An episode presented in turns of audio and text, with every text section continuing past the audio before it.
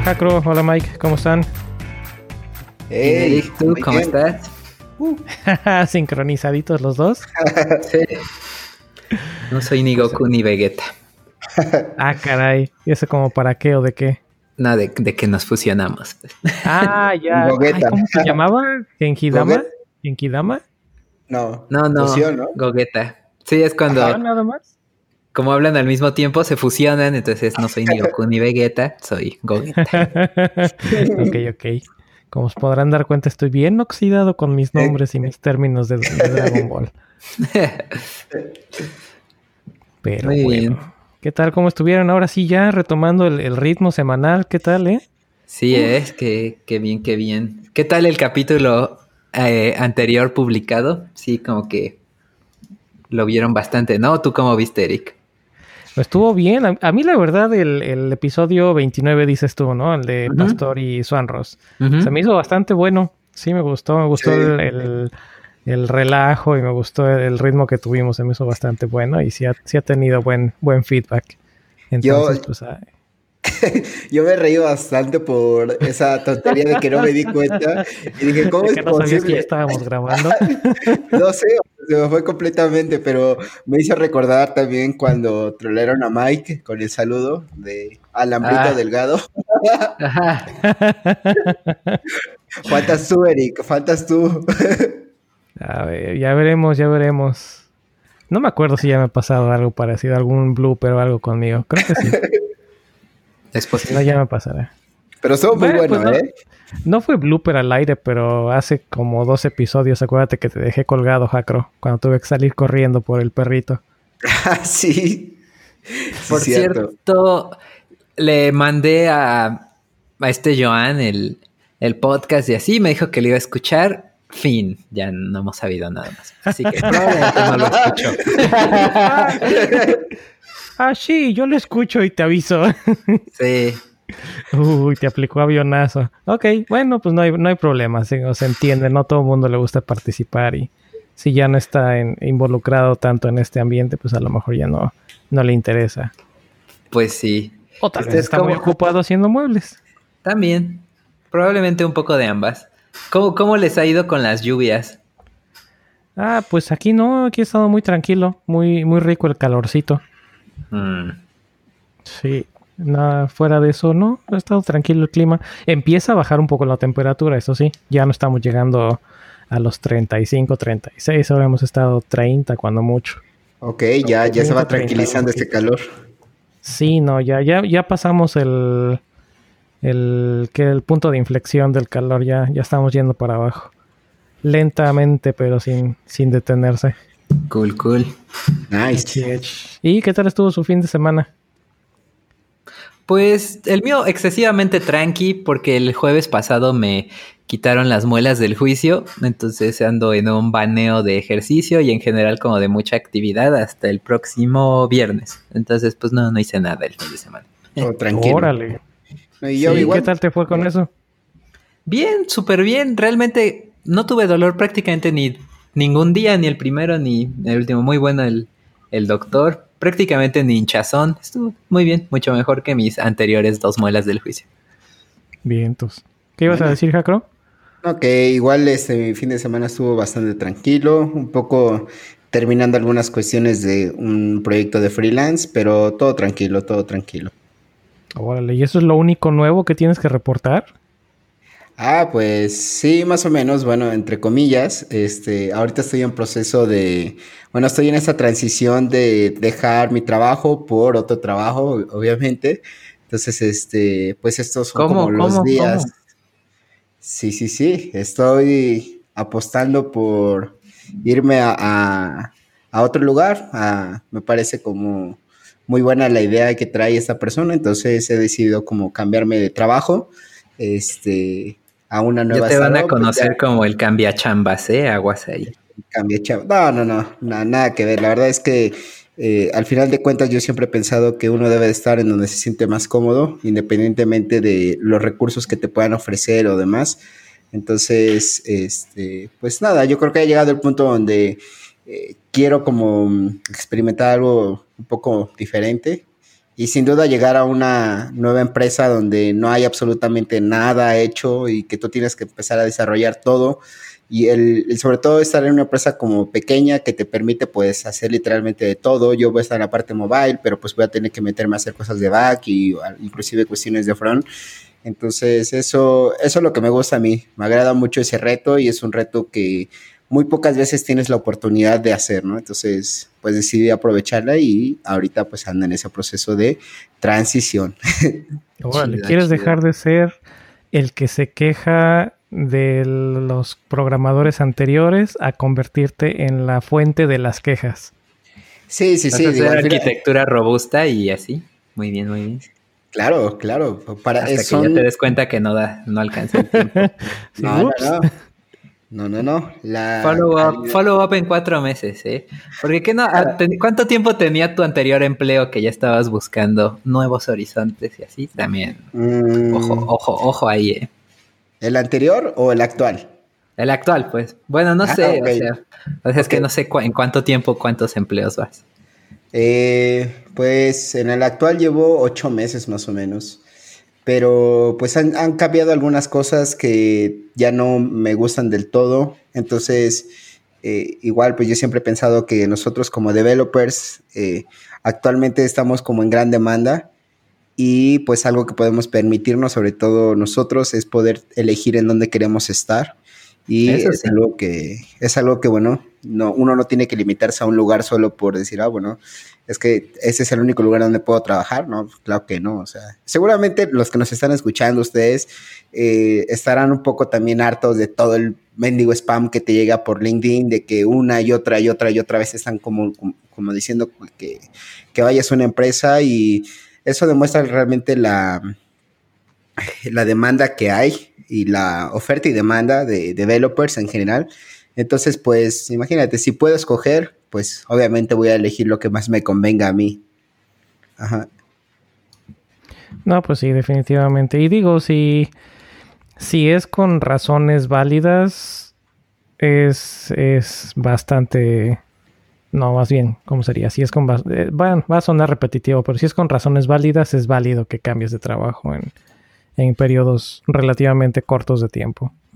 al, en contra de lo que decía Mike, pero si, si nada más te cambias por cambiarte, nada más porque ya no te gustó que te pusieron a hacer tests en, un sprint, ahí sí ya no se va a ver, no se va a ver ah, muy bien En, tu currículum que estés cambiando de trabajo, pero si son, yo, yo, lo decía más bien por eso, ¿no?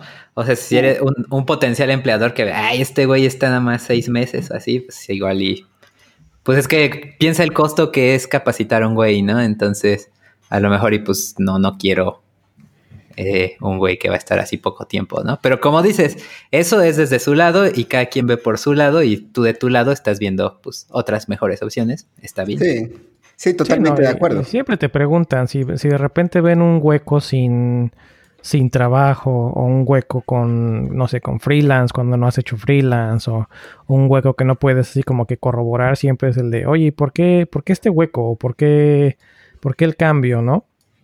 Y ahí es cuando ya tienes esa oportunidad de decir, no, pues es que en este mm, me jalaron a esa empresa con promesas que no se cumplieron, o en este otro, pues es que cambió la situación de la empresa y pues se dispuso el, el ambiente tenso y ya no, ya no me convino. Y bueno, te, puedes este, dar mejores razones. Algo que les puedo aconsejar para las personas que estén pensando en algún momento cambiar de trabajo es justamente eso, ¿no? Que sí, siempre te preguntan y esto tú lo puedes ocupar para tu beneficio porque así les puedes decir, mira, yo me estoy yendo de esta empresa por A, B y C te lo aviso porque si tú tienes una empresa que tiene ese, alguna de esas letras, pues definitivamente no vamos a encajar, ¿no? Ni tú ni yo. Entonces, e, es como un preaviso, ¿no? decir, oye, mira, ¿sabes qué?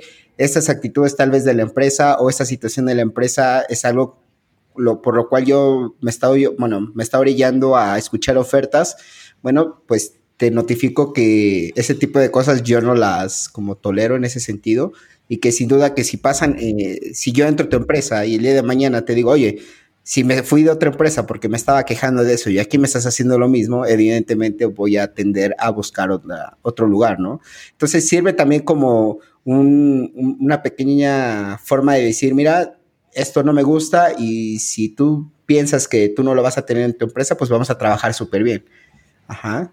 Eh, siempre es bueno pues, objetivos, Tener objetivos alineados, tanto tú como, tanto la empresa que te está buscando o que está abriendo la posición, como tú como, como futuro o posible trabajador que, que se va a integrar a una empresa. Exactamente. Exactamente. Muy bien.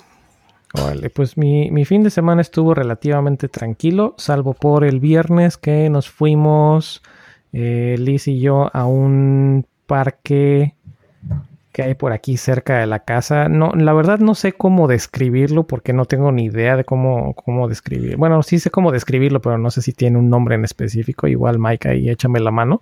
Mm. Este, este es un parque que es 100% eh, boscoso, o sea, es, es bosque cerrado. Okay. Y dentro del bosque hay algunas plataformas en las que subes a los árboles y allá a la altura de a diferentes alturas dependiendo del nivel que quieras hay como recorridos entre los árboles. Entonces, no sé, uno es como si fuera un puente colgante con puros escaloncitos. Y luego otro es como con una cuerda, como si fueras a hacer cuerda floja y tienes una como barra para que te vayas apoyando y te vas moviendo. Y luego en otro pedazo hay tirolesa. Y luego en otro pedazo hay como que si fuera de estilo obstáculos, no sé si han visto alguna vez Beastmaster. Sí, sí, sí. Es así, el parque, pero todo es eh, de árbol a árbol, entre árboles. Está muy bonito y está padre porque además hasta te... Y es do it yourself. Entonces llegas, te dan tu video de introducción de 7-8 minutos, te ponen tu arnés y órale, vas para arriba. y tú solito vas haciendo recorridos a diferentes circuitos. Y este está muy padre porque pues, te vas enganchado, te tienes que ir enganchando con, con doble mosquetón. No sé si llamen mosquetones estos o no. Tienen como que doble mosquetón. Ok. Entonces pones uno, le pones como una cosita, se, cierra esa y se abre el otro. Entonces ya te enganchas y siempre vas enganchado de dos puntos a un, a un cable de seguridad. Y así va, y estuvo, estuvo padre. Eso sí, acabé sábado y domingo súper embarado de las piernas. porque todo esto era ir, haciendo fuerza con, con, las piernas. Porque casi todos los, los tramos son, son con pues ahora sí que hacer fuerza con las piernas. Es, pura cuerda o puros tronquitos amarrados y así. pero está padre. Creo que hicimos el, el, Hay uno, dos... Hay como cuatro o cinco niveles. Entonces hicimos el segundo y el tercer nivel. Ya los otros ya no nos dio tiempo. Pero estuvo padre. Y además era así como que en la tarde noche y entonces pusieron de esas tiras de, foquitos como de bolitas así entre los árboles. Se veía muy padre. Nice, nice. Ahí les dejo fotos en el en la página y, a ver si podemos poner unas fotos también en las notas del show.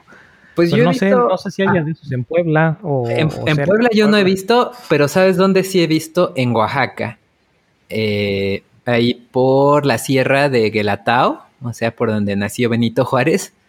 Ahí hay un hay otro municipio muy cerca de Guelatao que se llama Ixtlán entonces ese parque recuerdo que se llama Ecoturixtlán. ¿no? Órale. está muy bien, es así como describes, ¿no? Que tienen para hacer obstáculos, que tú te llevas tu arnés, tenían grutas, tenían tirolesa, tenían... Eh, así estaba muy interesante y está bonito. Ya tiene varios años que, que fui, pero es así muy similar como lo describes.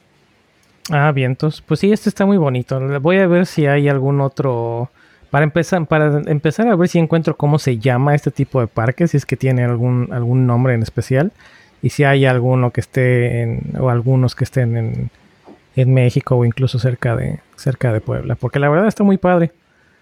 Este, se me hizo una, una, experiencia muy diferente a lo que haces normalmente en un, un fin de semana de, irte al cine o irte a dar la vuelta o ir a caminar o así.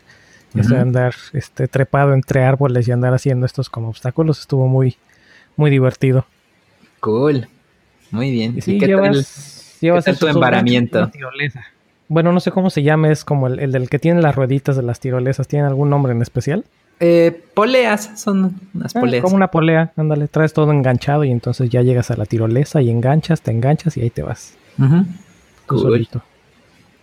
¿Qué tal el embarado? Pues la, el músculo, no sé qué, cómo se llama, el, la pierna, la primera parte de la pierna. Ah, las pantorrillas. El muslo. No, el muslo, perdón. Ah, ok, ok. Sí, ese sí estaba embarado, pero con todo. pero fuera de eso ya se fue, se fue este relajando el músculo y ya, pero sí estuvo muy padre. ¿Y qué más? Eso y seguí dándole un poquito de mantenimiento a lo que platicábamos con, con Pastor, a lo que según él dice que le estoy quitando el trabajo a, a mis compañeros de trabajo.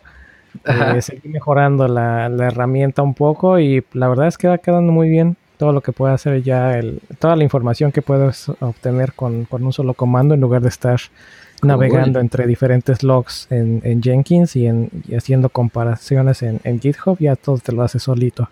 Pues ya el open source, ¿no? Me gustaría, pero no puedo porque son puros procesos internos. Mm, ok. Pero bueno, bueno pero que les comentaba, la verdad es que está muy fácil porque es el, framework o el, es, es, un SDK o es un framework, así como hay React y hay Angular y hay Ember y hay Vue y todos estos. Este se llama Oclif. Okay. O, o, es OCLIF, es de Heroku. Este, y así, o sea, te da, te da las herramientas de cómo hacer tu línea de comandos y todo lo demás es código JavaScript. Entonces, oh, eh, lo que estaba haciendo son un par de requests a Jenkins para leer el HTML, literal el HTML y con una herramienta que se llama Cheerio. Es como si fuera el equivalente de jQuery del server. Ajá, de jQuery o DOM. Eh, con ese para hacer el parseo y sacar unas expresiones regulares. Eh, con Request, que es una librería viejísima, también para hacer peticiones HTTP. Eh, ¿Qué otra estoy usando? Este, el framework como tal, para los argumentos, las banderas de línea de comando, para mostrar mensajes en la consola, para mostrar una, como si fuera un spinner animado sin que tengas que hacer nada especial. ¿Y qué más? No, pues nada más, porque incluso el API de, de, GitHub la estoy consumiendo igual con, el mismo request, nada más con las URLs específicas. Cool. Sí, pero la verdad es que sí está, nos está ahorrando bastante, bastantes dolores de cabeza. Es más, hasta me estaba platicando mi, mi jefe que ya con esa herramienta ya encontró un, un bug de una versión que no estaba usando la versión correcta. Wow. Yep. Entonces ya está dando frutos. Bien, bien, bien. Y ya, ese fue mi fin de semana. ¿Tú, Hackro? Pues nada, lo, que comentaba es que pues no hice mucho, eh, pero lo, lo, que digo, intento ahorita pensar que es como mi descanso para las siguientes semanas que voy a estar demasiado apurado, pero todo tranquilo, la verdad, todo tranquilo, este, nada, nada fuera de lo común, simplemente terminando unos trabajillos por ahí, pero todo tranquilo. Preparándote. Es la, ¿Qué es? Una es la después de la tempestad viene la calma, pero aquí sería al revés. Sí, primero la calma y después la tempestad. Y después otra vez la tempestad. y luego más tempestad y luego seguimos. bien. Pues bien. No, pues mira, el eh, consejo que te puedo dar si es que no lo han hecho ya, es que inviertan mucho tiempo o la mayor cantidad de tiempo posible en planear. Si van a planear pantallas, denle, discútanlo entre varios, que no nada más recaiga en una sola persona la toma de decisiones, porque ahí es cuando es más fácil que, haya problemas a, mediano plazo. Pero sí, el, el, sacar, tratar de sacar la mayor cantidad de requerimientos y discutirlo y darle vueltas y actualizarlo y no que quede perfecto, porque cuando te apuntas a perfecto es nunca vas a acabar, pero que quede lo suficientemente bueno como para empezar a, trabajarlo. Sí, de hecho es algo que este, yo tengo bastante en mente, entonces sí, definitivamente es una, nueva aventura que se va a poner bastante bien y espero el día de mañana que ya tengo, bueno, el día de mañana no, pero cuando tenga lo que es el beta de la aplicación, bueno, se las estaré compartiendo a todos ustedes. ¿Va a haber para iOS? Eh, no, primeramente es para Android y después viene la parte de iOS. Eso, eso, sí, sí. aunque arda, aunque arda. Ok, ok. De vez en cuando no está mal. sí, sí, sí. Y pues, eh, y pues sí. Bien, todos. Pues como ven si vamos entrando en materia de links o de, noticias o de compartir antes de entrar a tema. Pues Ah, pues yo tengo un par de links, realmente están cortitos. El primero es un repo de GitHub, incluso hasta siento que ya lo compartí alguna vez, pero se llama eh, Hackathon Starter. Entonces, búscalo, búscalo, para eso tenemos el, el, blog, bueno, no el blog, la página y el podcast.fans. Ah, buen punto. Bueno, el chiste es que este Hackathon Starter, incluso si ya lo hubiéramos publicado, vale la pena porque está en nueva versión y pues trae más cositas. Entonces, este, pues ya viene como prearmado una cosita para que eh, pues eches a andar tu aplicación lo más rápido posible, por eso es Hackathon Starter. Entonces es un, ya trae todas las herramientas para hacer autenticación, con un server en Express, con este, pues está con el modelo de vista controlador, eh, tiene manejo de cuentas, Gravatar, eh, cambie password, eh, un CRUD básico, entonces está hecho para arrancar rápido, ¿no? E irlo modificando ya sea para tu idea startup MVP o para un hackatoncito, pues nunca está de más tener un muy buen punto de arranque. Y pues bueno, eh, recomiendo mucho este repo, está chido y pues ya tiene casi 30 mil estrellas, entonces pues está bastante ah, popular. Unas cuantas. Sí. Wow, está muy bueno, ¿eh? Sí, el, y bueno, ese es uno de mis links y el otro viene de la documentación oficial de React, que ya tiene rato que pusieron este feature, que son los hooks. Entonces ahí viene la introducción a los, a los hooks. Entonces es una buena lectura que hizo Dan Abramov. Y de hecho viene ahí mismo un video, que ese es mi otro link, que es ese video, donde explica pues la motivación detrás de por qué hacer hooks. ¿No?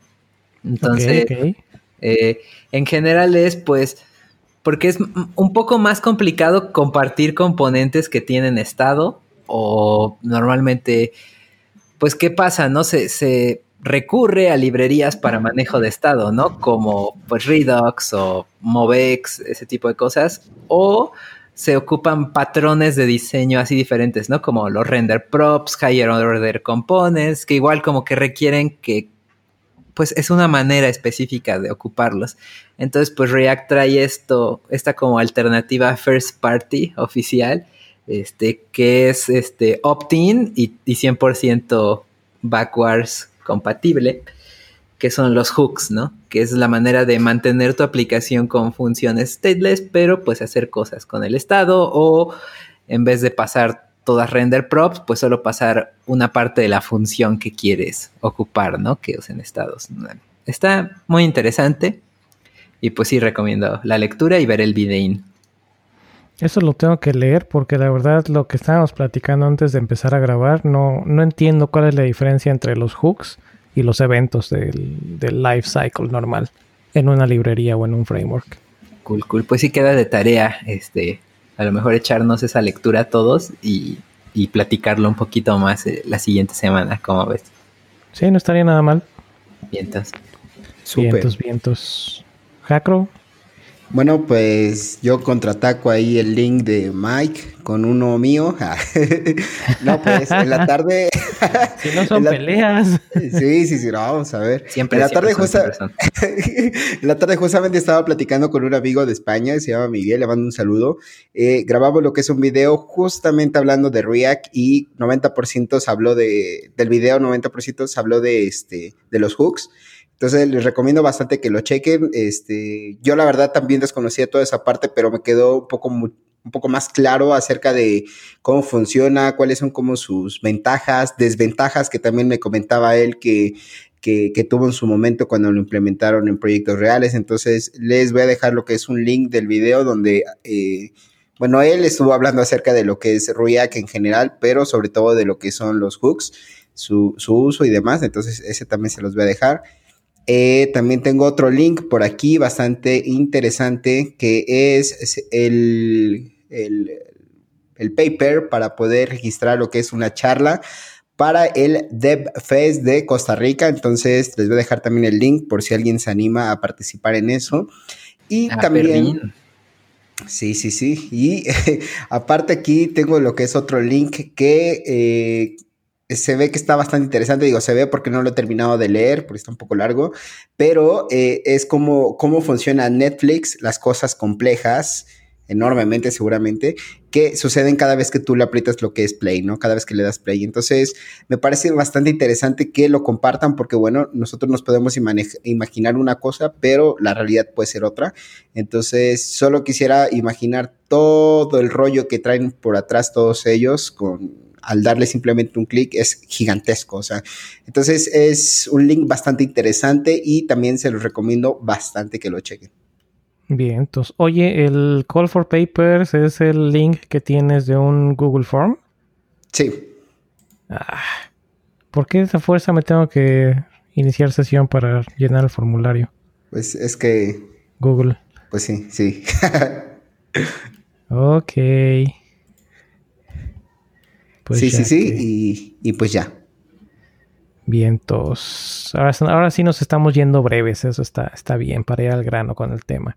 Pues yo tengo un link y un par de cosas así breves que me gustaría discutir, saludar. Digo, discutir o, hablar de. El primero es un saludo. Sí, sí, sí. El primero es un saludo. Ahora sí me voy a apropiar del micrófono para mandar un saludo a mi compa, a Julio César Castillo, en Puebla que siempre nos, siempre nos está escuchando cuando va para el trabajo y nunca le había yo mandado saludos, así que un saludo para mi compa. Bien, bien. El segundo, eh, bueno, de hecho, actually, ¿eh? el segundo, que de hecho es un link, el otro día que andaba yo viendo en, Twitter, así como que random tweets, me encontré uno muy bueno que es que yo creo que a todos los que hemos usado eh, Internet en general, alguna vez debemos de haber visto un, error 503, que es básicamente un error de servidor. Pero este estuvo genial porque fue literalmente un 503 en lo que se llama snail mail o el correo convencional. Y es que a una persona le llegó como si fuera un estilo como de términos y condiciones de, de, un, de un reporte de crédito o de una tarjeta de crédito, una cuenta bancaria pero en una de las secciones de esos bloquecitos que tiene eh, la descripción de, dentro de este reporte impreso, literalmente dice Service Unavailable, HTTP Error 503. Entonces se me hizo, se me hizo muy, muy cotorro el, el haber recibido un 503 por, por correo convencional. Sí, eh. Ese es otro. Y el último que quería yo platicar, que tal vez dé para un, tema, es... ¿A ustedes les dan equipo de trabajo? ¿Alguna vez les han, les han dado equipo de cómputo, computadora, laptop, escritorio? Eh, sí, yo tengo laptop. ¿De su oficina? ¿O es de ustedes y ustedes la usan para trabajar? Pues, pues tengo mi lap del trabajo, pero realmente ni la uso, uso mi Hackintosh. Pues yo al revés, yo la del trabajo la ocupo pues como personal y como del trabajo. Ok. Bueno, y esto es, eh, bueno, en mi caso igual, yo ocupo prácticamente la, computadora, aunque he reducido muchísimo mi uso de la computadora. Eh, en general, cuando no son cosas de trabajo, pero pues vaya, estamos grabando y para grabar hace falta para nosotros en Caster y pues en Caster funciona en la computadora. Entonces estoy usando la computadora del trabajo, que es donde está la mayor parte de, mi setup. Pero esto me, llamó la atención porque, digo, es algo que una política que yo ya conocía y que de hecho me ha tocado platicar con otras personas del tanto del trabajo como, como de, otros, de otras empresas. Y es que eh, nos llegó un de los típicos que son este, newsletters de, uno de, la empresa en general. Y entre ellas decía así de, ah, pues, y no se les olvide que Así como que para refrescarles la memoria, aquí están como que los eh, guidelines en general de la empresa. Y dentro de los guidelines está el guidelines de la política de uso aceptable del equipo de cómputo de la empresa, que eh, básicamente, entre otras cosas, dice que en la computadora del trabajo debes de esperar cero privacidad. Claro. ¿Sale? Pero es algo que, aunque a algunos se nos hace obvio, a muchas personas les sorprende de sobremanera el, decir o el escuchar que en una computadora que les da el trabajo, que les da la empresa, van a tener privacidad. SurprisePikachu.jp. Exacto. Algo así. Entonces me, llamó la atención y quería saber cuál es su. cuál ha sido su experiencia o, si estaban ustedes de acuerdo con esto, ¿no? O qué, ¿Qué pues había por ahí de, de plática? Pues realmente estoy un poco de acuerdo, pues si es del trabajo y te la dieron para el trabajo, pues también otra cláusula que he visto es que piden que la tengas este encriptada, ¿no? Por lo mismo de que puede haber información este pues confidencial, ¿no? Sí, pues es información confidencial. Entonces, pues sí, realmente pues sí, el, dueño del balón pone las reglas del juego, ¿no? Entonces, pues, ¿qué, qué, te puedo decir? ¿Y tú, Jacro? ¿Te esperabas esa? ¿No la conocías? ¿Ya la conocías? Perdimos a Jacro. Sí. Eh, no, aquí sigo, aquí sigo, perdón. Es que el mío. Eh, lo que comentaba es que este pues depende un poco porque realmente yo considero que parte del trabajo es el training personal, por así decirlo. Eh, mi trabajo no solo, para mí no solo es simplemente este, lo que abarca las horas justamente que estoy en la oficina, también cuando estoy afuera y estoy haciendo ejercicios o estoy haciendo probando una nueva librería o cosas por el estilo, para mí eso también es parte del trabajo porque lo voy a terminar, en este caso muy probablemente eh, lo termine implementando en el proyecto o haciendo lo que es una propuesta.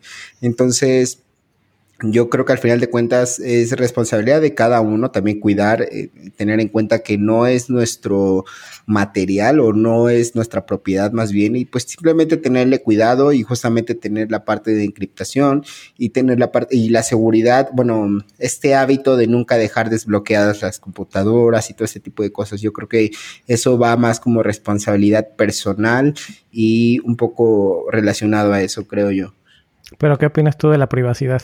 ¿Esperabas tener o esperas tener cierto grado de privacidad dentro de un equipo que no es tuyo, aunque trabajes de forma remota o, cuáles son tus expectativas ahí?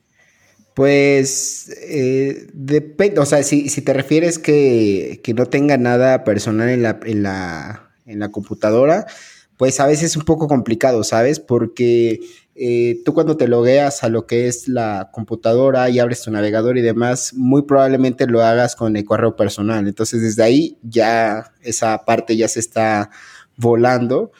Pero, pues no sé, al final de cuentas, yo por ejemplo, en mi caso, yo cuando entrego una máquina la entrego totalmente en ceros. O sea, literalmente borro todo lo que... No, no borro el contenido de lo que es las carpetas, sino literalmente borro el sistema operativo. Formateas. Claro, sí, completamente. como nueva. Sí, sí, sí. Porque así, al final de cuentas, eh, yo me aseguro de que también información personal mía, que es mía y que ellos no tienen derecho a usar, eh, no se vaya a quedar, ¿no? Por cualquier una u otra cosa. Entonces, eh, yo creo que al final de cuentas, como dice Mike, el dueño del balón pone las reglas y pues uno las tiene que acatar, ¿no? Si quiere jugar. Sí, sí, definitivamente de acuerdo con ustedes. Y bueno, quienes quienes tienen ese privilegio de tener un equipo de cómputo por parte de la empresa y lo pueden utilizar también para, ustedes, definitivamente tomen en cuenta esto, ¿no? El, y digo, dentro de la política, por lo menos la de nosotros, la de la empresa en la que trabajo, sí te permite el, uso, eh, lo que le llaman uso justo o uso, no sé cómo, cómo ponerlo, pero es fair ah, use, que sí te permite cierto uso del equipo para cosas que no son directamente relacionadas al trabajo. Pero pues sí, es, es algo que, todos deben de tener en cuenta, ¿no? Si, si es un equipo de cómputo que te está proveyendo la, empresa, pues hay, debes de asumir automáticamente cero privacidad. Que va a haber backups que tal vez tú no tengas control, que tal vez esos, muy probablemente esos backups van a llevar toda la información que tengas en el equipo de cómputo, incluidos documentos personales. Entonces, si son, si acostumbran a utilizar, eh, no sé, Dropbox o iCloud Drive o Google Drive o OneDrive o todo este tipo de cosas para tener documentos personales sincronizados, pues automáticamente están asumiendo que esos también van a tener acceso por parte del, trabajo, porque están en el equipo de cómputo del trabajo. 100% real, no fake. Bueno, exacto. Creo que eso da tema de, de para tocar más temas de privacidad.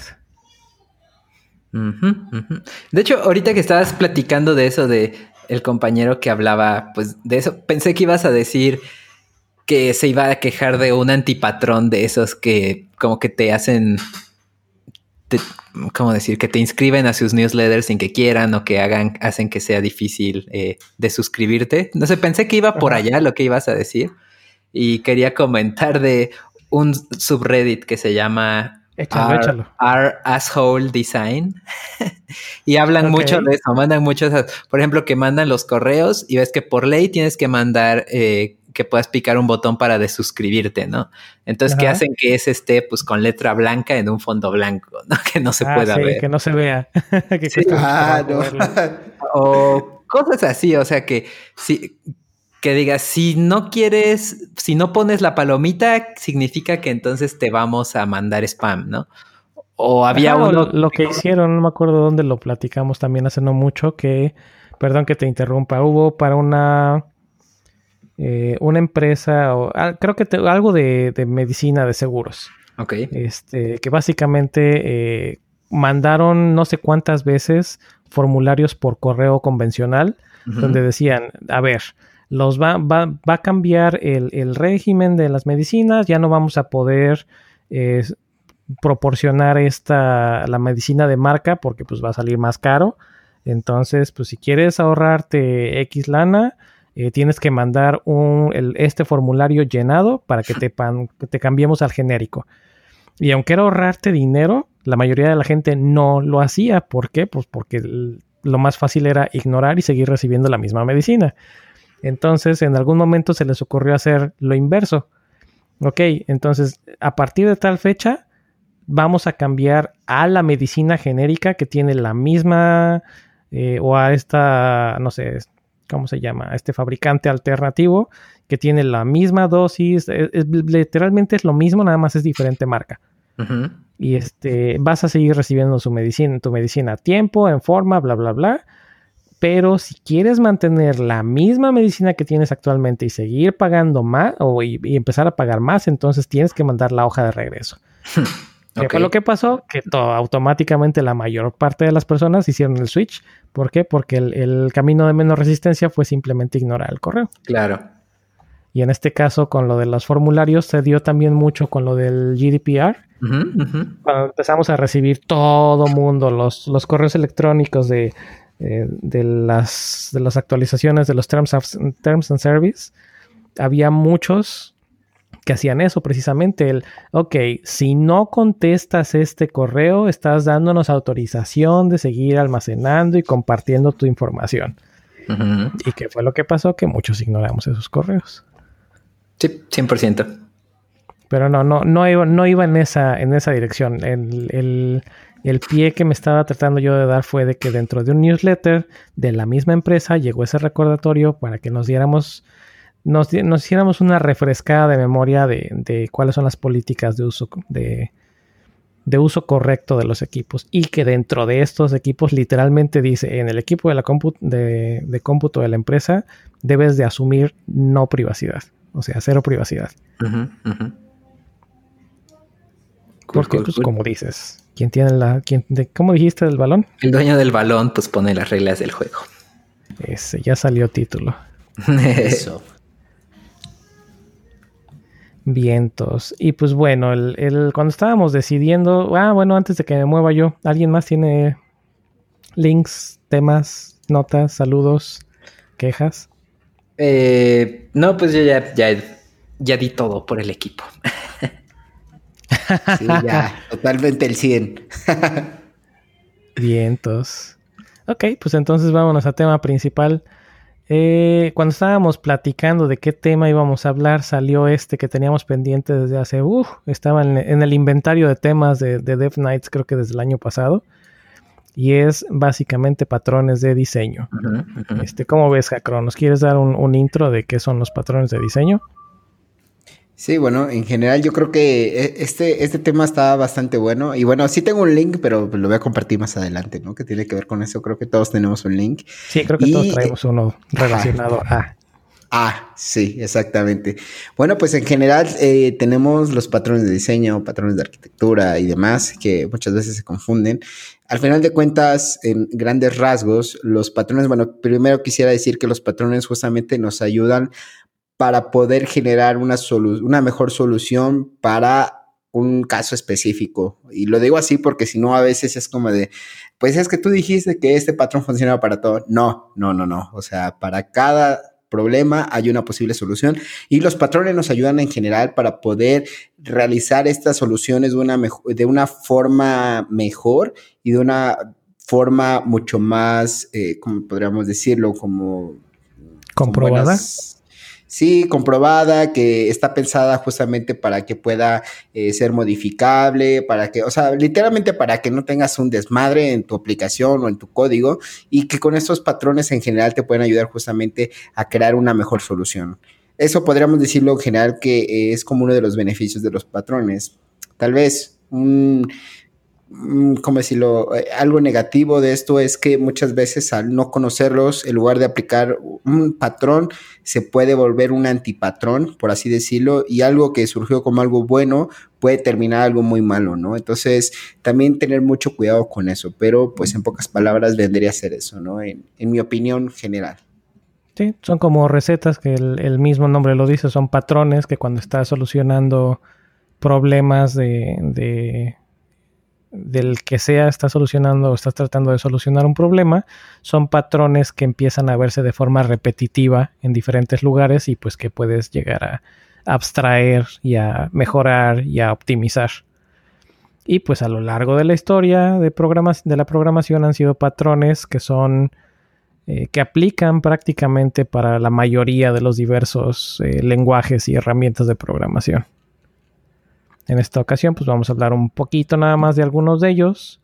Eh, muy probablemente vamos a armar debate específicamente alrededor de uno. Y, pues ahí va. Este, dentro de los links que tenemos, eh, uno que yo estoy eh, agregando y que va a estar en las notas es específicamente de JavaScript y se llama, el libro se llama Learning JavaScript Design Patterns de Adi Osmani muy conocido en la, en la comunidad, o era muy conocido en la comunidad, no sé si todavía siga. Eh, él junto con Paul Irish en el equipo de, Google. Sí, sí sigue siendo muy reconocido, Adi, pues es el que hizo Lighthouse, hizo Yoman, es todo un crack, ¿no? Sí, sí, él, y Paul Irish eran como que la, la mancuerna. Sí, sí, sí. Y pues bueno, habla, habla a detalle y habla a fondo de muchos patrones de diseño, obviamente enfocados más en, cómo hacerlos en, JavaScript. Pero pues como decíamos, ¿no? Todos estos patrones o la mayoría de estos patrones son patrones que aplican para, pues casi puedo asegurar que para todos los lenguajes de programación, en una u otra forma. O tal vez hay incluso algunos que ya vienen, eh, ¿cómo decirlo?, embebidos en el mismo lenguaje de programación, dependiendo de qué tan qué tan comunes sean. Y pues bueno, nada más para mencionar algunos, porque la lista es larga. Eh, como que los más comunes, eh, mixing, fachada o facade, factories, eh, mediators, observers, singleton. ¿Qué otro por acá hay? Ah, adapter, mm, proxy. Creo que de hecho son varios patrones. creo quería hablar de los observers eh, o eso estaba. antes, de, entrar ahí, a ver, ¿quién de estos patrones, no sé si, si ustedes hayan escuchado de alguno, si alguno les haya salvado, pues tal vez no exagerar en salvado la vida, pero a algunos les haya como que salvado el día? Pues yo he ocupado los de Factories y el Singleton mm, y el Observer, pero pues no sé, me voy más como a lo que están ocupando los demás, pues ocupo eso realmente para pues, trabajo en equipo y así. Ok. Sí, igual, lo mismo. Yo creo que uno de los principales podría ser el Observer, que es, es uno de mis favoritos. La verdad es que me encanta ese patrón, no sé por qué. Siento que te hace la vida más fácil en general, entonces ya vamos a hablar de eso. Pero sí, definitivamente sí he ocupado algunos de ellos, no todos, evidentemente, pero sí, los que comentó Mike son como los más comunes. el singleton. ¿Quién me puede decir un poquito del singleton? Vas, Jacro, vas, perdón, estaba tomando agua. Este, pues en general la parte del singleton nos dice que vamos a tener una sola instancia. Ajá, y esto es bastante bueno y malo. Ajá, ojo con, con eso, ¿no? Porque a veces tendemos a abusar. Nuevamente, lo que decía en un principio, que un patrón puede convertirse, no sé si está bien dicho, como un antipatrón, pero este sí, a veces tendemos a abusar de los singletons por decir, uh, pues voy a tenerlo ahí, voy a ocuparlo como una especie de eh, una, una, ¿cómo decirlo? Como memoria. Eh, ajá, como algo global y no, no, no, no, o sea, tener mucho cuidado con eso. Yo no sé si ya les he compartido en algún momento la, la mala experiencia, creo que sí, de haber ocupado lo que es un, un, objeto singleton en la aplicación y que empezó a crashear y que yo no sabía qué pasaba y que después me di cuenta que simplemente era porque la forma en como, como la, la, la naturaleza de Android dice que si tienes un singleton y lo tienes muy cargado, dependiendo del dispositivo, lo va a resetear. Entonces, mucho, sí, mucho cuidado con eso. sí. sí. Sí, como dices, ¿no? Son, son, son patrones que debes de usar cuando sea, pues tal vez, no sé si correcto es la forma correcta de decirlo, pero cuando, cuando se aplica en, en, en los lugares o en las situaciones en las que, que hacen sentido, pues te, te, ayudan bastante. ¿Y Mike, ibas a decir algo? Eh, no, bueno, a, a, iba a decir que olvidé mencionar uno que es súper usado en Python y bueno, últimamente también en JavaScript, que son los de, decoradores, ¿no? El patrón de decoradores. Ah, los decorators. Mm, sí. También lo he visto mucho en Java. Sí, sí. Y nótese que casi no he visto código de Java. Ok, ok. No, pues sí, yo en, sí, en hecho, Python es el pan de cada día para Flask usar los decorators. Mm, cool. De hecho, el libro que yo puedo recomendar justamente sobre lo que es este patrones es el de Head First Design Patterns y está muy bueno. Bueno, al menos el que yo tengo está actualizado a Java 8, que es como ahorita el más usado, la versión de Java más usada y definitivamente está muy bueno. Está un poco grande, pues ya saben, siempre los libros de programación tienden a ser tienden a ser Biblias, pero bueno, está bastante bueno. Sí, sí, definitivamente. Medio libro es de código, pero este de, trae bastantes este, ejemplos y está muy, muy bueno. Se los recomiendo bastante. Ok, entonces en JavaScript, un singleton creo que podrían aplicarse dependiendo mucho del framework también, porque en algunos frameworks los, los singletons generalmente ya viene ese patrón abstraído. Eh, puedo mencionar en, en, Ember y en Angular, por lo menos, que son los con los que he tenido contacto reciente. Son lo, los clásicos, son los servicios. Cuando tienes un, una clase de la cual solamente quieres una instancia y esa clase o esa instancia va a ser tu, eh, tal vez quien se encarga de comunicarse con el servidor. Ese es como sí. que el clásico, clásico singleton. Sí, sí, sí. Un router hecho, también podría ser un singleton. Si va a ser el, el, router principal de una aplicación, también podría ser un singleton. Sí, sí, sí. De hecho, algo que por ejemplo pasa en la parte de Android y, bueno, más en la parte de Android, que es la que yo conozco, este, es que se, ocupan mucho los singleton para la parte de inyección de dependencias. Entonces, pues literalmente creas como tus tu listados de, de, instancias que solo van a tener justamente, bueno, solo va a ser una instancia y pues simplemente solo andas inyectando en donde lo vayas a ocupar, ¿no? Así no andas creando objetos a lo loco y solo estás ocupando la misma instancia, ¿no? Pero muy diferente a lo que comentaba de tener lo que es un objeto singleton para almacenar datos y tenerlo como global. Eso está mal, mal, así, tache. Ya, tal vez hay algún use case. Sí, pero al final de cuentas eh, lo estás como... Uh, yo creo que la naturaleza más bien de lo que es la parte del singleton es, este, no es almacenar, ¿no? Simplemente es tener una instancia y yo en mi caso lo ocuparía más o le veo más provecho a cuando ocupas inyección de dependencias, ¿no? Eh, para no estar creando una y otra y otra y otra vez, dependiendo del caso, pero eh, eso yo lo, yo lo ocupo más en mi día a día como para eso y no para tener lo que es una variable global. Para eso yo creo que podríamos tener por ahí este, una base de datos o algo diferente, ¿no? Algo más optimizado para ello. Ok. Para los que ocupan Node.js o ocupan eh, Node behind scenes como para compilar, todos los módulos en Node son singleton. Cuando haces un, un require uh -huh. o un import, estás generando un, bueno, se genera un singleton. La segunda vez que lo vuelves a llamar, se vuelve a llamar la misma instancia. Mm, sí. Cool. Así que ese es un, ese es un singleton muy fácil de, de, usar si tienen algo como eh, Webpack o Browserify. Son, sí. Es una forma muy sencilla en, en, JavaScript de crear singletons. Cool, cool. Es eso. Ese es un buen dato. ¿Qué otro? Em, a ver, otro que me ha ayudado. Los decorators, que como dices, en, Angular se usan muchísimo los decorators. No me ha tocado hacer todavía ninguno a mano. O me ha tocado crear, no me ha tocado hacer uno que, yo tenga que hacer el, singlet, digo el decorator, pero sí, sí he visto que son patrones prácticos. Em, los mixings, generalmente me gusta más un mixing que una que hacer herencia. Y ahí va el, un, ahí se puede armar un debate de por qué los, los mixing son mejores o peores que el, que el orientado objetos. Bueno, no que el orientado objetos, que, el, que la herencia tradicional, pero bueno, los mixings también me gustan.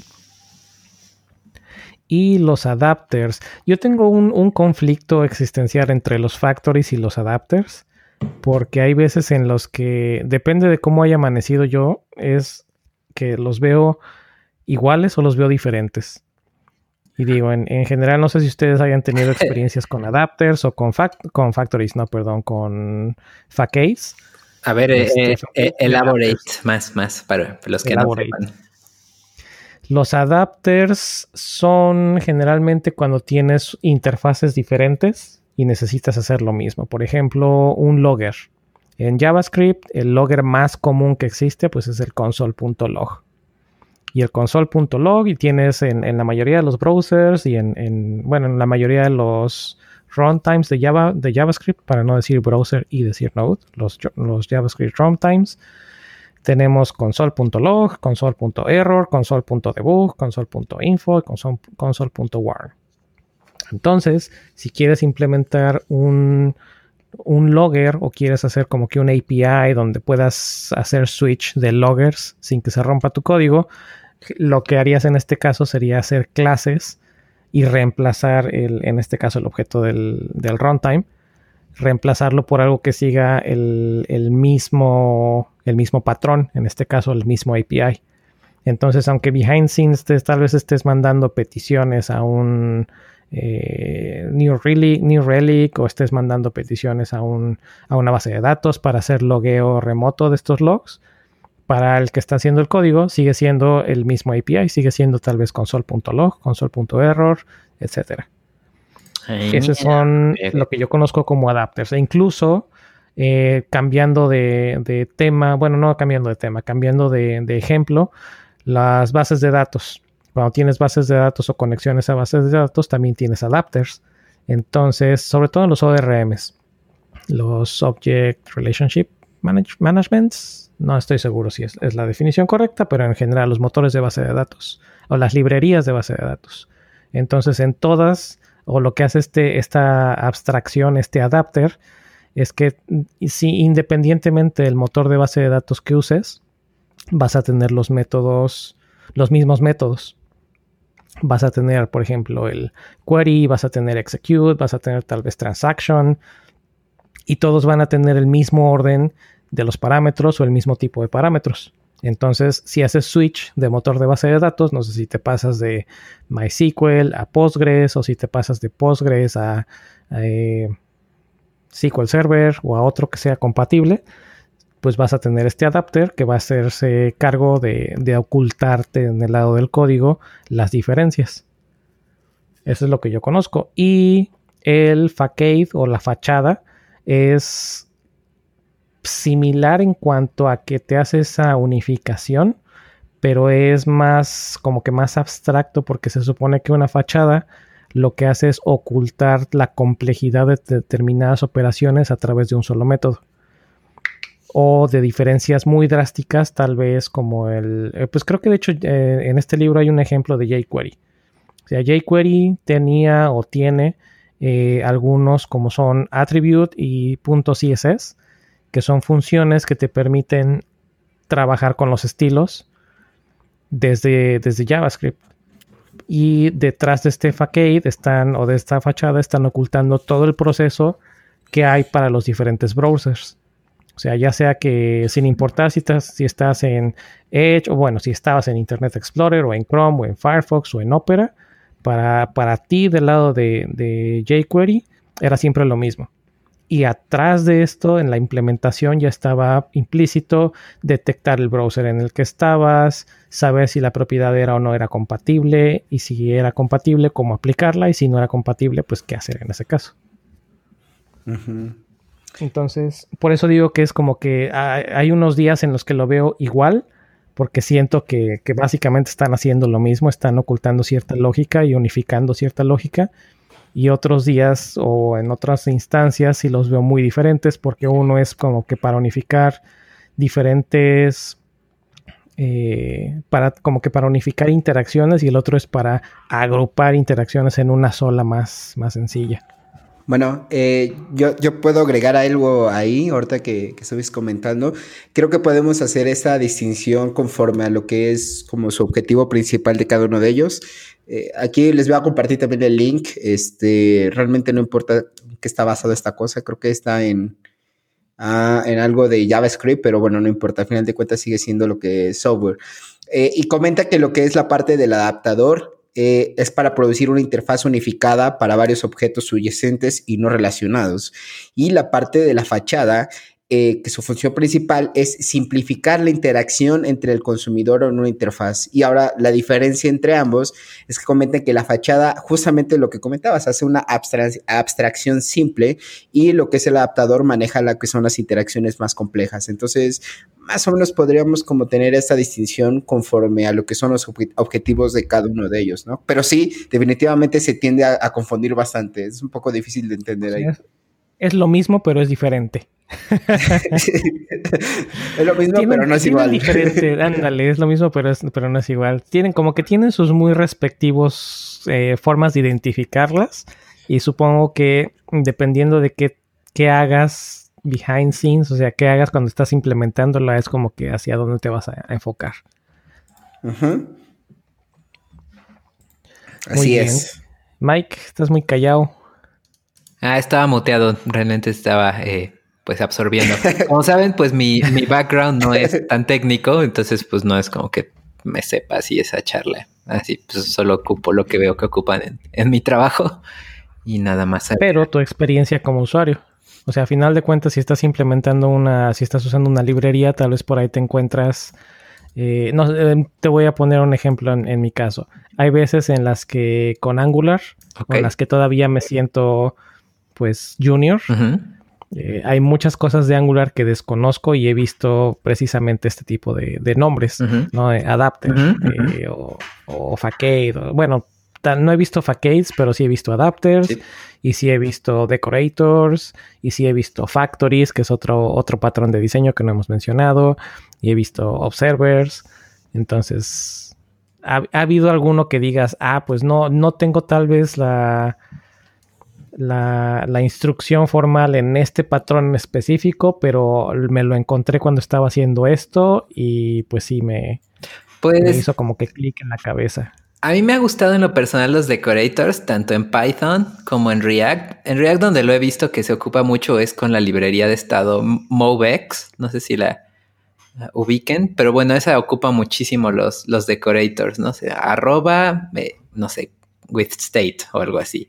Y pues para las rutas igual, ¿no? Arroba con autenticación y ya que tu función tome un parámetro de autenticado, muy cómodo y pues abstrae toda esa, esa lógica, ¿no? Hasta siento que se parecen un poco a eso, a los higher order components, como que me ha gustado en lo particular, pero pues les digo, creo que prefiero escucharlos a ustedes, está mucho más interesante.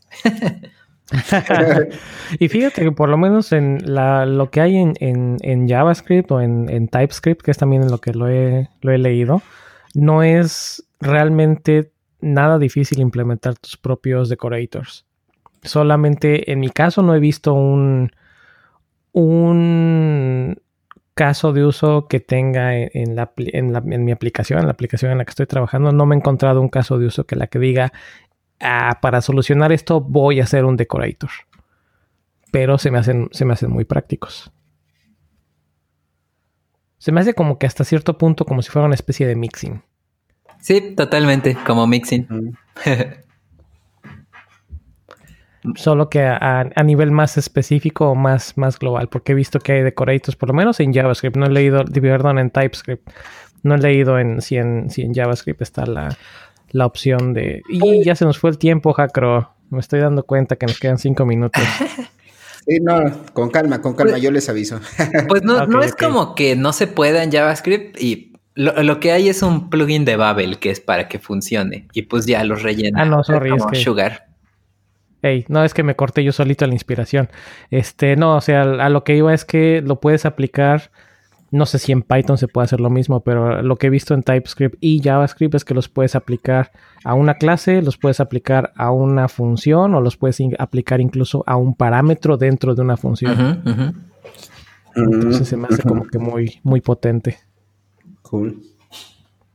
Oigan, y por ejemplo, a mí en lo personal, uno que me encanta, de verdad, no, no sé por qué, creo que me ha gustado. Sí, sí.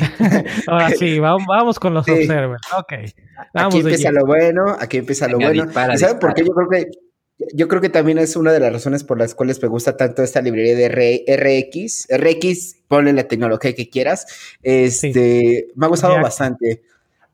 exactamente. Entonces, en pocas palabras, eh, la, la, parte del observer es, es un patrón de diseño, bueno, que nos permite observar los cambios producidos a partir de lo que es una fuente, ¿no? O un objeto, lo que tú quieras.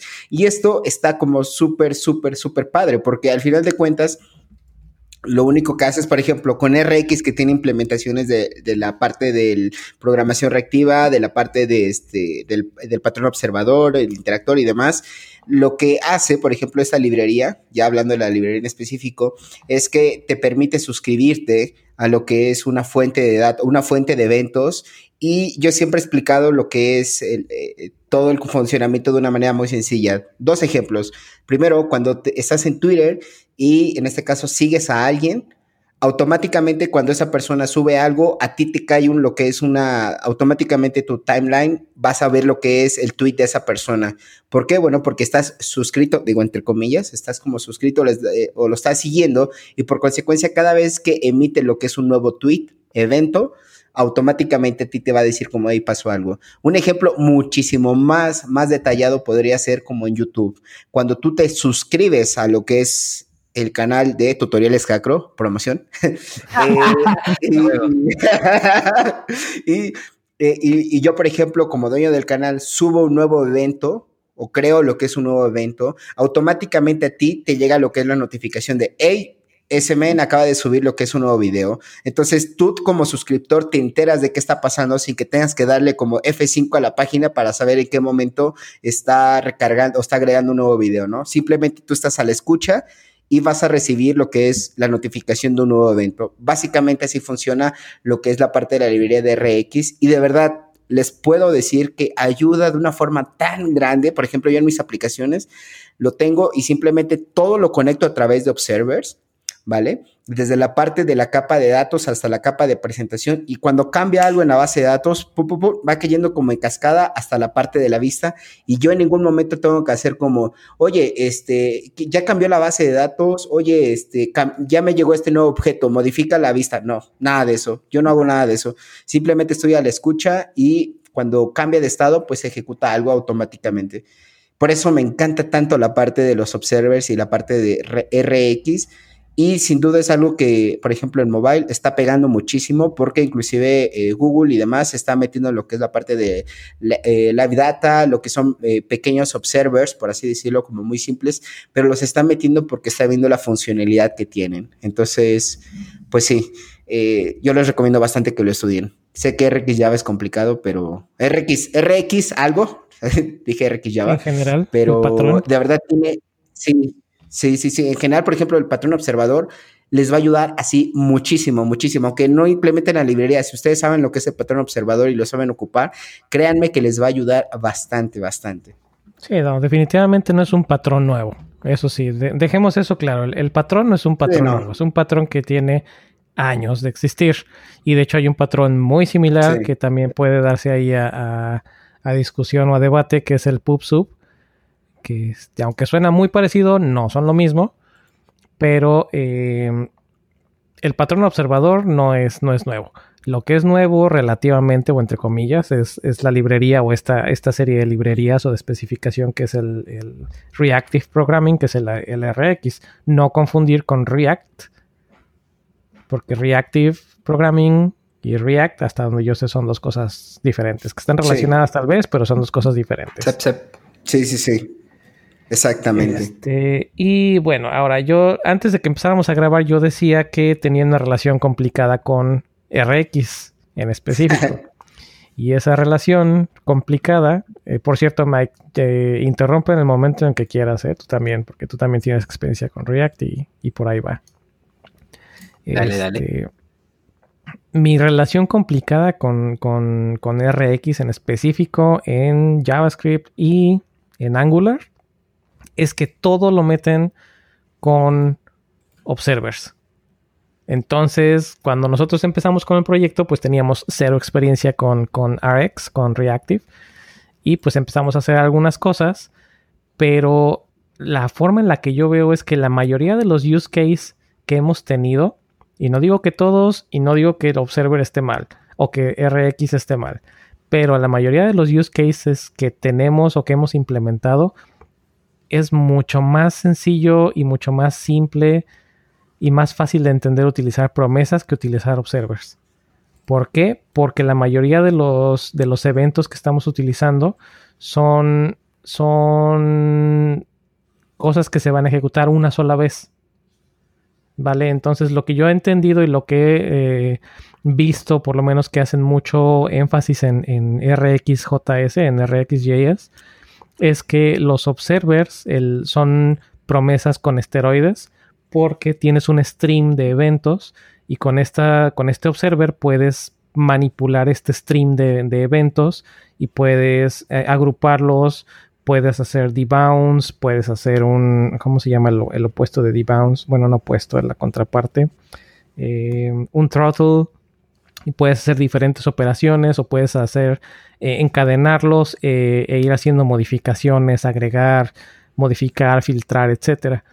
Pero esto lo veo, estoy de acuerdo que es algo muy potente para trabajar con eventos de usuario, clics, eh, keyboard, inputs o input de texto, tal vez un streaming de música, un streaming de video, o un, streaming de notificaciones o en general un string de, eventos, anda un chat, cualquier tipo de stream, cualquier tipo de, este tipo de eventos que son constantes. le veo muchísimo valor, pero para hacer una simple petición de, de un servicio que no es push, que no es socket, se me hace un overhead. Ok, acabas de comentar algo muy importante y es por lo cual yo a veces me agarro ahí a discusiones con amigos, justamente por el tema de corrutinas y RX, y es que literalmente, eh, creo que ya lo habíamos comentado en algún momento, o creo que fue, no recuerdo muy bien en qué capítulo de, de mi podcast, este, el de Android, lo comentamos, pero literalmente quieres matar una mosca con un cañón. O sea, RX es gigantesco y si solo lo ocupas para hacer un request está mal. Ahora, algo que les puede ayudar y de verdad como consejo eh, con esta librería que a veces es difícil de entender y es un amor-odio que creo que nunca se va, es entender eh, los componentes de la misma. Al final de cuentas, eh, podemos tener, bueno, en lo que es RX y específicamente RX Java, tenemos cinco tipos de observables y hay que saber para qué sirve cada uno de ellos, porque si no sabes ahí, ya valiste, ya valiste porque no va a ser lo que tú piensas que va a ser. Ajá, entonces, por ejemplo, tenemos el, observable normal. El de uno solo, ¿no? El de un solo evento. Y tienes el que es el, behavior, que por lo menos así se llama en, la versión de JavaScript, que es me suscribo y voy a recibir el último valor que se publicó y de ahí en adelante voy a empezar a recibir más. O me suscribo y en el momento en el que me suscribo recibo todos los eventos que han pasado y de ahí en adelante empiezo a recibir más eventos. Y así hay, hay, hay varios. También creo que en la versión de JavaScript hay, como 5 o 6 o más o menos, no me acuerdo, pero sí hay, varios. Por, ejemplo, en, en, la parte de, de, Java está el observable que puede emitir uno o varios este, valores, por así decirlo está el flowable, ajá, que este es muy parecido al observable, pero en una cantidad grande. Así, mucho. O sea, si por ejemplo el observable solo lo ocupas como que mm, uno, dos, cuatro, cinco, diez, algo así. Pero para el otro, como el flow, flowable, ay, es complicado para mí decir eso. Es por ejemplo más cuando tienes un chat que estás recibe y recibe y recibe y recibe y recibe, ¿no? El ah, single que nada más va a, va a, retornar lo que es este un solo valor. El maybe, eso está muy curioso porque te dice, o puede ser que recibas un valor, que retornes algo o que no retornes nada. Ajá. Y el completable que no retorna nada, simplemente se ejecuta, termina y no hace nada. O sea, bueno, no te, no te retorna ningún valor. Entonces, es importante saber lo que son los tipos de observables, dependiendo de la versión de la librería. Es importante saberlos para saber cómo va a reaccionar, sobre todo si estás concatenando lo que son operaciones por ahí. Es súper vital que sepas eh, para qué sirve cada uno de ellos, para que puedas entender qué está pasando. Yep, completamente de acuerdo. Y aplica lo mismo para JavaScript y estoy seguro que aplica lo mismo para las diferentes versiones de los diferentes lenguajes. Pero a lo que voy es que no es que no me guste usar este, Reactive Programming, simplemente no he visto el por qué está hasta en la sopa. Bueno, o sea, sí, eh, estoy de acuerdo que hay muchos eventos en los que te, va a permitir tener este flujo de, de, eventos, ¿no? Tienes este control de eventos. Pero, ¿por qué, ¿por qué, no pueden hacerse con, con, otro, con otra forma? Por ejemplo, cuando trabajamos con la aplicación en Ember, Ember estaba, por lo menos en esa versión, eh, Ember estaba introduciendo dentro de su librería, no que lo haya introducido en general, pero dentro de la librería estaba eh, introduciendo el método que le llaman, ¿cómo era?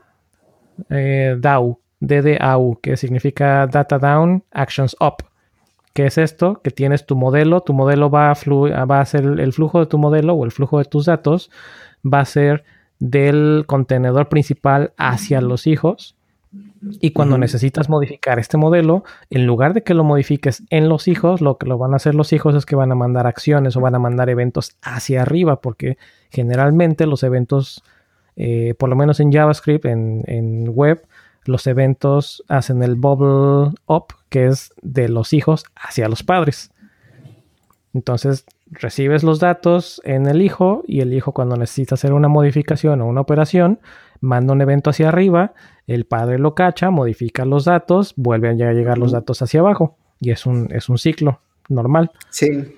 Pero vaya, no, ¿cómo puedo decirlo? Hay, hay un caso que me ha tocado ver, por lo menos en la versión actual de la aplicación que estamos haciendo con Angular, en donde digo, ok, aquí está perfecto el observable porque tengo diferentes componentes en, la, en el UI que no están conectados entre ellos de ninguna forma.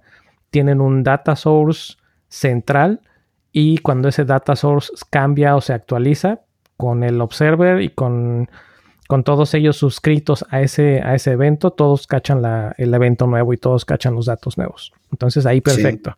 Pero para hacer otras cosas, la verdad es que se me hace un overhead increíble el estar haciendo observers por todos lados. No, no, no, me entra en la cabeza y digo, yo sé que tengo que meterme más a entender más cómo está este RX, pero no, es que yo creo que depende también como de la plataforma, porque tú estás en la parte de JavaScript y como tú dices, ¿no? O sea, ¿por qué ocupar eso si puedo ocupar esto? Pero por ejemplo, la parte de, de mobile no es así. O sea, y ahí encaja súper perfecto para poder tener una arquitectura reactiva con lo que es esta librería, así súper, súper perfecto con esta librería. Pero yo creo que también depende justamente de la naturaleza de la plataforma en donde lo vas a ocupar, ¿no? Incluso en mobile, yo creo que o en escritorio también depende mucho del lenguaje y la plataforma en las que estés usando, porque y estoy hablando aquí absolutamente a ciegas. Ojalá, ojalá por ahí después nos, nos escuche Swanros y nos pueda este, corroborar o nos pueda dar nuestros apps para, ah, por lo menos a mí, para decirme que estoy mal. Pero no sé si en el lado de iOS o en, otras plataformas exista algo similar que no requiera que esté suscrito a través de una librería como RX. O sea, la mayoría de los, de los UIs modernos están basados en eventos o en interacciones, como sea, como, como sea que se llamen los eventos, pero en, en interacciones. Entonces, de un lado defines tu UI, un botoncito, y del otro lado le dices, cuando el usuario le da clic a esto, quiero que mandes llamar esta otra función. O quiero que mandes actualizar esta otra cosa. Y eso la, la forma en la que yo veo generalmente con eventos, que muy bien podría ser, en este caso con RxJS, que son observers, o con un PubSub, que es algo similar, pero no es lo mismo. O sea, la, por un lado lanzas un evento y por el otro lado tienes a alguien que está escuchando un, canal. Mm, bueno, sí, es que te digo, yo creo que al final de cuentas depende también de la plataforma y de la arquitectura que tengas montada, ¿no? Eso también es súper, súper importante. Yep. Y Mike sigue muy callado. Y bueno, Ahora lo que me está, pasando es que estoy perdiendo, o sea, los dejo de oír de repente. Ahorita que organizar el Merop para lo que es este mes. Pero bueno, Entonces, pues yo ya me tengo que despedir. Sí, Pero estuvo bastante entretenido, ¿eh? Ahí les voy a dejar lo que son los links, bueno, ya los tienen ahí, entonces, este, pues nada, nos, bueno, a mí me están escuchando en el próximo episodio y Mike está hiper sorprendido, así está atónito no ha dicho nada. sí, yo creo. Anyway, pues gracias, Jacro. Yo aquí sigo y termino de, despedir con Mike y por ahí a ver si tocamos alguna otra cosilla. Muchas gracias. Ok, perfecto. Sale, chicos, nos vemos. Ok. Bye bye. Bye. Adiós. Ok, Mike, ¿por ahí me escuchas? Sí, ya te escucho. ¿Tú me escuchas a mí? Pues decíamos que por qué andabas tan callado. Sí, sí, sí, perfecto. Sí, como que se me iba el sonido de ustedes de repente, entonces perdí muchas partes de la conversación clave. Boo. Muy bien, muy bien. ¿Cuál ha sido tu experiencia con, con RX? No, pues realmente nula. Ah, eh. ¿De plano? Sí, pues medio la intenté ver ahí en React, pero pues como como dice Hackro, era una escopeta para matar una mosca y pues hasta ahora no he tenido la necesidad de usar ese tipo de patrones. De hecho, wow. Yo, me esperaba que, no sé si sea error mío de percepción, pero o simplemente una mala coincidencia estilo Java y JavaScript, que tengamos React y Reactive Programming. Pues hubo. Donde asumes que una cosa es Hubo en, los inicios de React como que sí estaba muy de, modita usar eso, eh, RxJS con React. Pero pues no sé, tendrá eso, habrá sido como en el 2014, 2015 por ahí. Y pues fueron saliendo otro tipo de cosas que dejaron de... Se dejó de ocupar eso bastante. Entonces, pues realmente el patrón más actual de observables que, que conozco es este, el que ocupan en MoveX y de hecho hay una página que se llama Frontend Center, o sea, frontend.center, que eran unos cursos que daba mensualmente eh, uno de los coautores de Style Components, este Glenn Madden, creo que se llama. Y bueno, ahí él te enseñaba cómo armar tu propio, pues, MoveX y lo hacía como en cinco rayas, en cinco líneas de, de JavaScript y estaba muy, muy cool como cómo pues aprender. al final de cuentas es el, es el patrón. Entonces, si sabes, si sabes cómo se, arma el, patrón de, del observer, entonces deberías de poder implementarlo. Tal vez no tan completo o tan abstracto como estas librerías, pero a final de cuentas es, es un patrón de diseño, entonces pues no es nada del otro mundo. Tip, tip. Y pues sí, realmente es, es por lo menos el observer es, es básico. Tienes tu objeto, tiene una lista de suscriptores y tienes el, como que el, publish. Entonces, cuando alguien manda un evento, lo que hace es lo que hace el, el observer es que le manda la notificación a todos los que están suscritos. Y ya, es toda la ciencia. Y por eso es se puede convertir en un antipatrón, como decía Jacro, cuando tienes observers que tienen demasiados suscriptores. Porque el observer tiene que seguir notificando a todos los suscriptores. Entonces, pues ahí se hace un cuello de botella. Claro. Sí, pero sí, definitivamente mi experiencia con RX es mínima, si no es que nula.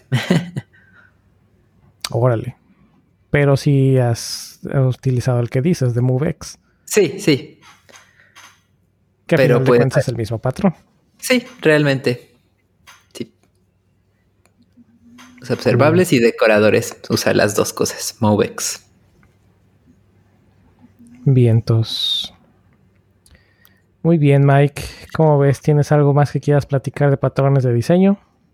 Eh, no, pues eh, creo que sería todo de mi parte. ok. Pues bueno, entonces vamos cerrando. Eh, pues Jacro, como comentaba, tuvo que, tuvo que salir corriendo porque se le venía encima una llamada que tenía, pero estará de regreso en el siguiente episodio, como siempre.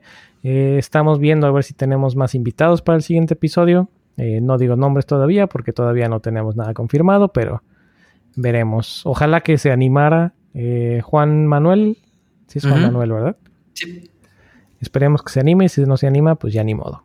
el tema al aire. Le daré otro. Lo, volveré a molestar en la semana a ver si ya se este, escucha lo que hablamos de su tuitazo. Ándale, pues. Me parece bien. Pues bueno, Eric. Muchas gracias, Mike. Que tengas una excelente semana. Nos estamos escuchando la próxima semana. Y eh, pues sí, como siempre, que no se les olvide suscribirse, darle like, hacer retweets. Bueno, no darle like, no, porque no tenemos Facebook ya, pero suscribirse, eh, hacernos retweets, sí, retweets, comentarios, de sus dudas, de sus comentarios, de sus ideas para otros temas, cosas que quieran escuchar, si quieren participar, en fin, ya saben. Y pues si están suscritos en, Google o están suscritos, con iTunes, eh, pues si nos pueden regalar unas estrellitas o una calificación o como se llame, también eso ayuda. Y publicar, digo no publicar, compartir. Compartirnos creo que es la mejor forma que tienen de, de ayudarnos. Perfecto. Muchas gracias. Eric, como siempre, un, gusto platicar contigo y con Hackro y pues nos vemos la otra semana.